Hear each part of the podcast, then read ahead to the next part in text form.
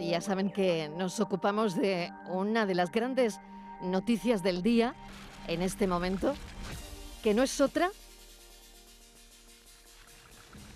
que la de ese trasplante de corazón de un cerdo a un humano, a un hombre desahuciado por una enfermedad cardíaca de 57 años. El paciente ha superado las, primeras las primeras 48 horas, eso es, eh, es un tiempo muy crítico, son las horas más críticas, aunque es muy pronto todavía para saber si va a funcionar. Mesa de redacción, Estíbaliz Martínez, ¿qué tal? Bienvenida. Hola Mariló, ¿qué tal? Buenas tardes. Sí, es un hito evidentemente en la medicina y cómo no se va a hablar Mariló de, de esta gran noticia como tú decías, la, operación se produjo el, pasado viernes y parece ser que cuatro días después, pues el receptor, el paciente se encuentra en buen estado, está bajo vigilancia médica. Y esta intervención pues sí que abre nuevas esperanzas para todos los pacientes que sufren la dramática escasez de órganos humanos disponibles para trasplante. Sí hay que decir que aunque no se ha producido en España, eh, en España el tema de trasplantes pues es un país que afortunadamente está bastante bien si lo comparamos, por ejemplo, con Estados Unidos, ¿no? Pero es muy pronto también para saber si el procedimiento eh, que se ha hecho va a lograr prolongar la vida de este paciente. Sin duda es un avance enorme en la larga búsqueda por poder llegar a trasplantar algún día, ojalá eh, sea este el primero, trasplantar órganos de origen animal y salvar vidas humanas. Si funciona Mariló, entonces habrá un suministro inagotable de estos órganos para pacientes que sufren este tipo de patologías y otros similares. Esta intervención, Mariló, demuestra que el corazón de un animal genéticamente modificado puede funcionar en el cuerpo humano sin que se presente un rechazo eh, inmediato. ¿Qué han hecho? Pues hasta lo que sabemos nosotros es que en el corazón implantado a este paciente, el corazón de cerdo, Tres genes previamente vinculados al rechazo de órganos fueron eliminados del cerdo donante y en este corazón se insertaron en el genoma del animal seis genes humanos vinculados a la aceptación inmune. Hay que decir, Mariló, que los cerdos han sido durante mucho tiempo una fuente potencial de trasplante, ya que sus órganos son muy similares a los nuestros, a los de los humanos, porque su tamaño es muy parecido al de un adulto, eh, al de un humano adulto. Hay órganos de cerdos que se están investigando para utilizarlos en humanos. Eh, y de esto hemos leído y hemos conocido noticias. Hablo de riñones, hígado y pulmones. Y ahora tendríamos que añadir también el corazón. Hemos buscado dos voces autorizadas para que nos ayuden a entender un poquito mejor esta información. Tenemos muchísimas preguntas. José María Dueñas, el doctor Dueñas, es coordinador sectorial de trasplantes del Hospital Universitario Reina Sofía de Córdoba. Doctor Dueñas, bienvenido. Gracias por atender nuestra llamada. Buenas tardes, gracias a vosotros por la invitación. Voy a presentar también a Ignacio Muñoz, otra de las voces autorizadas que nos acompañan esta tarde. Es jefe de cirugía cardiovascular del Hospital Reina Sofía de Córdoba, como saben, es un hospital de referencia. Doctor Muñoz, gracias por atender también nuestra llamada. Hola, buenas tardes. Bueno, eh, la pregunta es común. Doctor Dueñas, ¿qué les parece esta noticia? ¿Estamos ante un hito histórico? Bueno, mm, es un avance, lógicamente un hito histórico, es la primera vez que se hace, eh, pero es un paso más, eh, un avance. También nos parecía una situación eh, inverosímil cuando en diciembre de 1967 eh, Christian Barna hizo el primer trasplante cardíaco, nos parecía una locura y ya hoy eh, esto ha evolucionado afortunadamente y es una realidad. Como bien decíais al principio, ojalá eh, este avance, este paso que se ha dado en estos días, pues suponga una realidad para acabar con la escasez de donación de órganos que hoy por hoy existe es un limitante a la hora de hacer el, trasplante. Doctor Muñoz, parece que estamos ante algo de ciencia ficción, la verdad. Bueno, no tanto. Yo quiero un poco expresar cautela ante la información que se tiene, que es incompleta, pero hay bastantes aspectos que son, eh, en fin, que, hay que tener cuidado con la información que se da, porque esto es una, una historia bastante antigua, de ese primer trasplante en humanos se hizo con un corazón de animal, antes de hacerlo clínicamente entre humanos, se trasplantó, trasplantó corazón de un chimpancé un par de años antes y después se ha hecho una línea de investigación muy potente, muy rigurosa. En nuestro país se hizo durante muchos años y se abandonó por dos razones fundamentales. Uno, porque no había eh, seguridad de, que la transmisión de enfermedades de los cerdos, que fundamentalmente son virales, son retrovirus que se llaman, y no tenemos que decir lo que está ocurriendo ahora con el coronavirus, que es un virus de origen animal, no había la seguridad de que no se produjera esa posible transmisión. Es cierto que lo, cuando las personas que conviven con cerdos, hasta el momento no se conoce que ha habido transmisión, infección o contagio grave de retrovirus del cerdo hacia el hombre, pero tampoco lo sabía con el coronavirus. Esa es una de las cuestiones.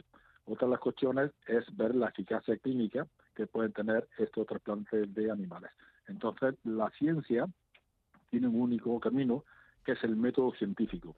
El método científico supone que antes de dar un paso hacia la clínica está la fase preclínica. Y la fase preclínica es primero la investigación en laboratorio, segundo es el modelo animal propiamente dicho entre animales o de unas especies a otras, no necesariamente al hombre, y por último están los ensayos clínicos controlados de una manera científica. Este paciente tiene también una serie de interrogantes, claro, no tenemos suficiente información. Un paciente de 57 años que se dice la información que no es elegible para trasplante cardíaco convencional. Habría que saber por qué no es elegible, porque hoy día hay dos vías también para tratar a los pacientes en, situación de, insuficiencia cardíaca terminal, grave, severa o mortal.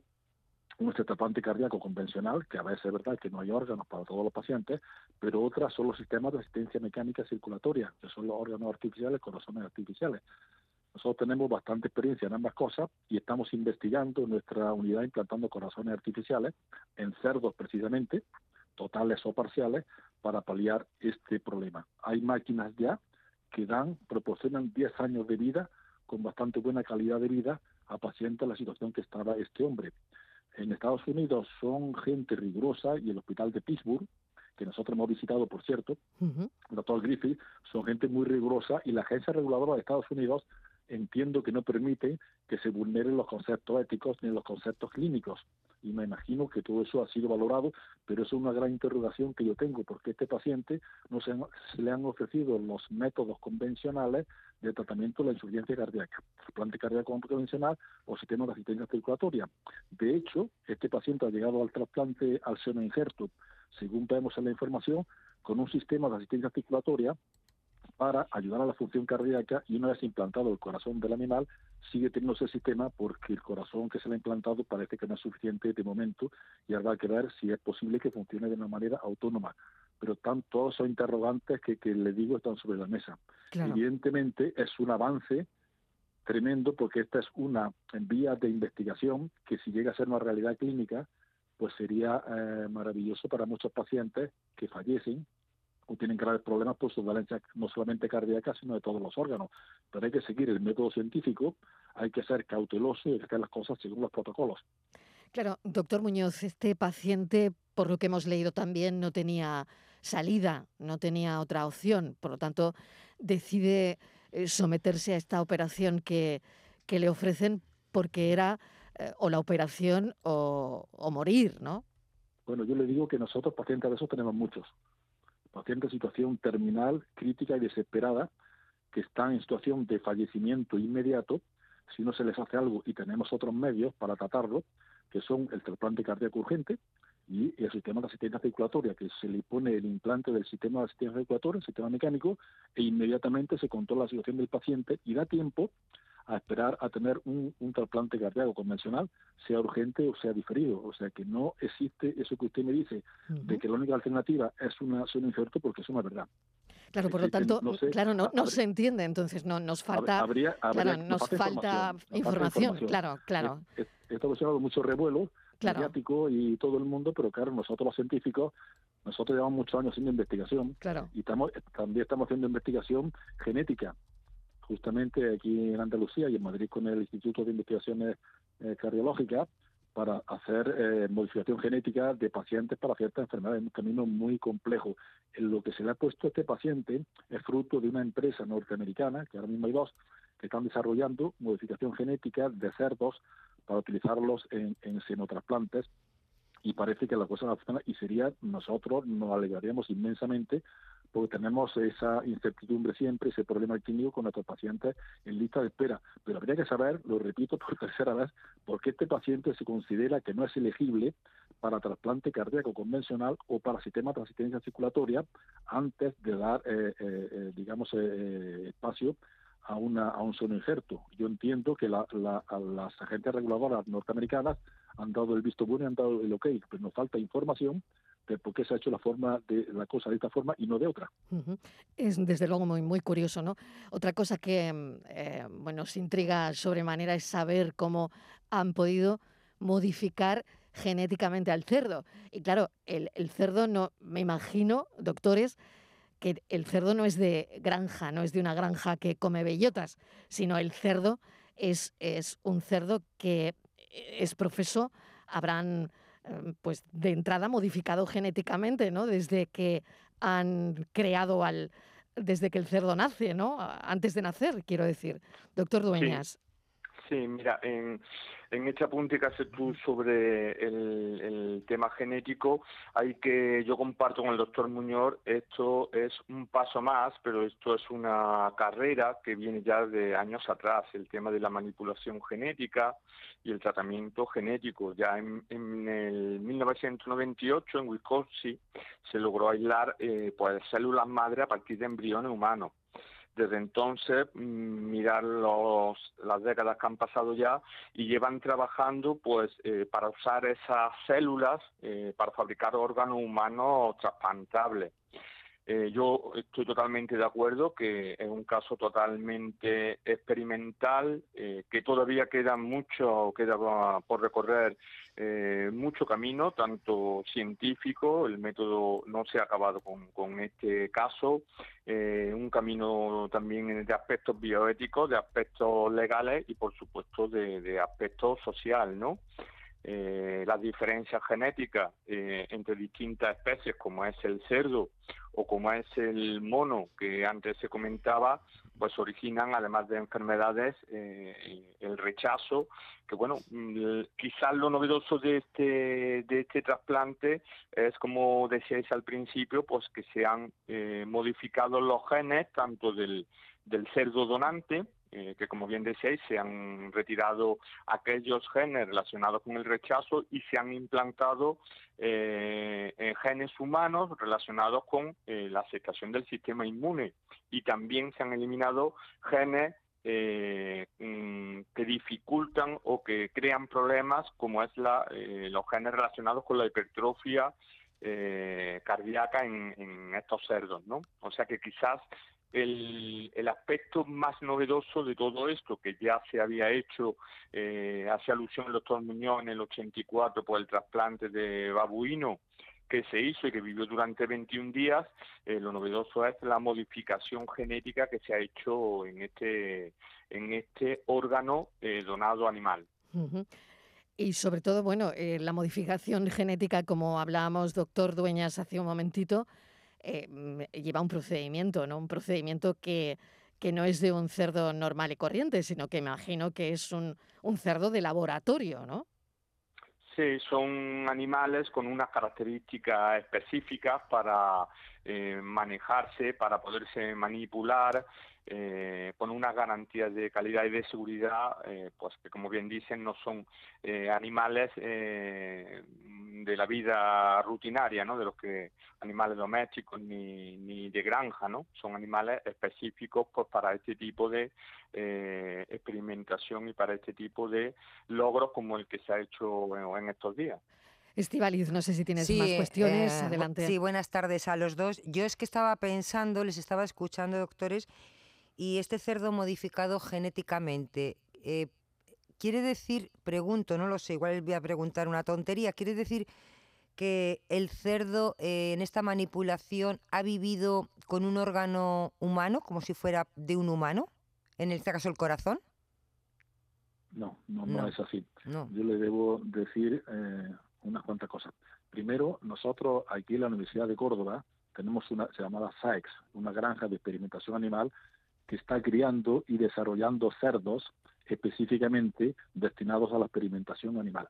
O sea que no tenemos que irnos a Estados Unidos, nosotros en esos cerdos le estamos implantando órganos artificiales eh, para sustituir completamente la función cardíaca por un corazón mecánico o para ayudar a la función cardíaca con un soporte mecánico. Entonces esos animales se crían específicamente de una raza concreta que se ha modificado genéticamente para esos fines y entonces lo que se hace es que el genoma del animal significa todos los genes, como usted sabe está en los ácidos nucleicos, todos los genes son modificables hoy en día entonces se le implantan genes de características humanas, que es la secuencia de aminoácidos que tiene, para que eh, evitar que cuando eso, esos animales, esos órganos tome contacto con el sistema inmunitario humano, provoquen el rechazo.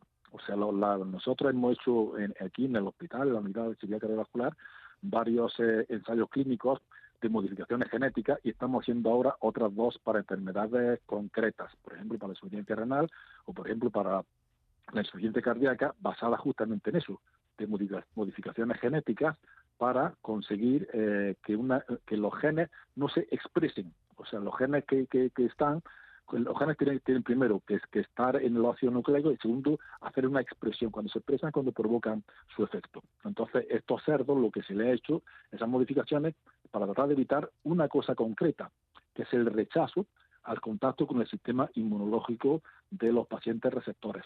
La otra gran duda que hay, que ha habido siempre, es que los retrovirus, los virus específicos de los cerdos, que potencialmente pueden provocar enfermedades graves en los receptores, se expresen y den lugar a enfermedades potencialmente peligrosas porque son pacientes que tienen la inmunidad deprimida. Entonces, aunque eso parece que no es un problema clínico hasta este momento, eso genéticamente no se ha modificado. La modificación genética ha ido exclusivamente destinada a provocar la disminución o abolición del rechazo por contacto de esos órganos con el sistema inmunológico humano. Entonces, no es que los, cerdos hayan tenido órganos humanos, ni se hayan humanizado, simplemente que algunos genes del cerdo se han intercambiado con genes de apariencia o de configuración o de composición humana para que cuando se exprese no dé lugar al rechazo, sino que ese órgano sea aceptado por el eh, sistema inmunológico humano como propio y no como extraño, o no totalmente extraño y por tanto requiera menos tratamiento inmunosupresor. Eso es, eh, dicho en palabras muy llanas, lo que se consigue, lo que se intenta con este, con este, fin, con este experimento, que como dice mi, mi, eh, mi compañero, el doctor Dueñas, no es una línea de trabajo clínico, es un experimento, lo que se llama off-label, fuera de protocolo, por un paciente que se ha decidido que no tiene otra opción y con un consentimiento informado se ha aceptado hacer el implante. Pero repito la pregunta por cuarta vez, ¿por qué este paciente no ha tenido acceso o se ha considerado que no es apropiado o que no es elegible para un trasplante cardíaco o para un sistema de asistencia mecánica. Eso es lo que habría que, tener más información porque es vital y tiene, tiene eh, elementos éticos, clínicos, legales, de seguridad, etcétera, etcétera. Desde luego es una de las claves, doctor. Sí, es una de las claves para entenderlo todo. ¿no? Quería preguntarles otra cosita. Em, con lo que se sabe, que es una noticia, con lo que se desconoce, que es muchísimo todo, todo el proceso de investigación, yo les quería preguntar, con lo que tenemos, a ustedes, eh, a, la investigación, esta, esta intervención le aporta algún tipo de información, información muy valiosa para seguir trabajando o siguen ustedes trabajando igual? Pues, José María, ¿contestas tú o contesto yo? Bueno, eh, eh, lógicamente cualquier eh, paso en el método científico, cualquier caso, cualquier avance hay que tomarlo como bueno. Aprendemos, a pesar del resultado final, aprendemos áreas de mejora y las ponemos en práctica el resto de, equipos, ¿no? Lógicamente aporta y, y, como decía antes, tiene bastante de novedoso, a pesar de la incógnita. A mí lo que me gustaría también eh, aportar es que eh, hay que vivir con la realidad que tenemos hoy, hoy por hoy, y, la realidad que tenemos hoy por hoy que la única manera de tratar este tipo de insuficiencia cardíaca terminal eh, desde el punto de vista de llegar al trasplante, si el tratamiento, la opción de tratamiento es eh, la donación de órganos de, las personas, ¿no? Eh, una vez más lanzo el mensaje de escasez de órganos, de necesidad a nuestros oyentes de, de, donación de órganos, porque hoy por hoy, a pesar de estos avances, y esperemos que sea una realidad de aquí a, a unos años, pues la única realidad es que hay que donar órganos para que puedan esas personas seguir viviendo mediante el trasplante cardíaco. Le voy a agradecer que nos hayáis eh, atendido eh, a esta hora, además, que probablemente estaréis terminando, doctores, vuestra, vuestra jornada, si no estáis de guardia, claro. Así que eh, mil gracias. Es un hito, bueno, creíamos que era un hito histórico y es verdad, y es verdad lo que dice el, doctor Muñoz que nos falta mucha información, ¿eh? Nos falta información, pero en cualquier caso estaremos muy pendientes de este paciente de 57 años al que le han trasplantado el corazón de un cerdo. El paciente parece que ha superado las primeras 48 horas. Son horas muy críticas, pero es pronto, es pronto para saber si va a funcionar, si no. Pero en, en cualquier caso es una noticia que hoy queríamos comentar con voces autorizadas, ¿no? Así que, doctor Dueñas, mil gracias. Adelante. ¿Se puede añadir una cosita? Sí, por supuesto, por supuesto. Bueno, yo no quiero eh, dejar de decir que el equipo de Pittsburgh y la, el, grupo del doctor eh, Griffel es, un grupo muy sólido, de alto nivel científico, y no son personas que vayan a hacer una cosa de, una forma, digamos, eh, inadecuada aunque ya les he dicho que esto tiene mucha, hay que tener mucha cautela porque tiene muchos interrogantes, yo también quiero dejar eso bien claro, que son gente muy sólida, gente muy potente en investigación, en, manipulación genética y en todo esto, y probablemente las agencias reguladoras norteamericanas no han permitido hacer una cosa fuera de los conceptos éticos, pero aún así esto tiene muchos interrogantes todavía para resolver y mucha información todavía que proporcionar, porque claro, la ciencia cuando se convierte en comunicación y en un fenómeno mediático, ya pasa a ser otra cosa. Hay que ser muy serio y muy riguroso, no solamente con las cosas que se hacen, sino con la información que se vierte. Creo que ustedes también tienen esa mm, responsabilidad de decir las cosas con objetividad. Por supuesto. Em, doctores, les agradezco enormemente que mm, nos hayan ayudado con esta noticia. Nada mejor que tener voces autorizadas para que nos ayuden a, comprender eh, sobre todo esto que está pasando, ¿no? Novedades que se suceden y que en la comunidad científica y que es verdad que no sabemos interpretarlas bien, ¿no? y es importante, es importante poner los puntos sobre las sillas. Aprovechando que tengo también al doctor Dueñas como coordinador sectorial de trasplantes del Hospital Universitario Reina Sofía y que nos acaba de comentar, bueno, pues la importancia de, las donaciones, ¿no? Ahora mismo eh, estamos muy pegados ¿no? a, Twitter, a las redes sociales, mientras hacemos este programa y las redes están literalmente ardiendo porque, eh, les cuento por qué. Eh, hace poco fallecieron dos niñas en un castillo hinchable en Mislata, en Valencia. El castillo, a causa del viento, pues se elevó. Niños cayeron, fallecimiento de dos niñas, una de ocho años y otra de cuatro. Bueno, pues tenemos la información que la de cuatro acaba de donar todos sus órganos. las redes sociales, bueno, pues están ahora mismo contando esta noticia y haciendo viral esta noticia. Tengo cuatro años, dice el Twitter, el tweet, y me despido del mundo de forma trágica e injusta. Gracias por la fuerza que me habéis dado y el cariño a mis papás y tetes y a los cinco amiguitos a los que ayudo a vivir con mis órganos. Sed tan felices como he sido yo. Os dejo una sonrisa para que no desaparezca. Y aparece una foto de la niña, Vera, este es un mensaje de su padre, Iván Pérez, que acaba de colgarlo en las redes sociales, donde, bueno, yo creo que esto también, doctor Dueñas, nos hace pensar y mucho. Esta niña, con cuatro años, eh, sus órganos van a salvar a otros niños, a otras personas. Así es, así es. Dar las gracias eh, desde aquí a Iván el padre, a, toda su familia por el gesto tan generoso, tan solidario. Yo creo que eh, eh, no nunca puede tener sentido la muerte, pero si queremos eh, eh, algún algún sentido a la pérdida de un ser querido, pues puede ser eso, que se vaya de la mejor manera que puede ser, pues dando dando vida, ¿no? Además, esos órganos eh, muy probablemente se trasplanten a niños de su edad similares que están a la espera de, de que desgraciadamente alguna persona pues pierda la vida y tenga en esos momentos tan difíciles y tan tan estresantes como la pérdida de, un ser querido, más aún si es un niño, los que somos padres lo sabemos, pues yo creo que no hay gesto más mm, generoso que el de mm, donar esos órganos. De aquí mm, dar mi pésame a la familia y mi agradecimiento como a todos los familiares y a todos los donantes nuestro agradecimiento en general para, para esos padres y para esos donantes que están ahí, ¿no? Doctor Dueñas, gracias y, doctor Muñoz, muchísimas gracias, un saludo. Gracias a vosotros, buenas tardes. Buenas tardes.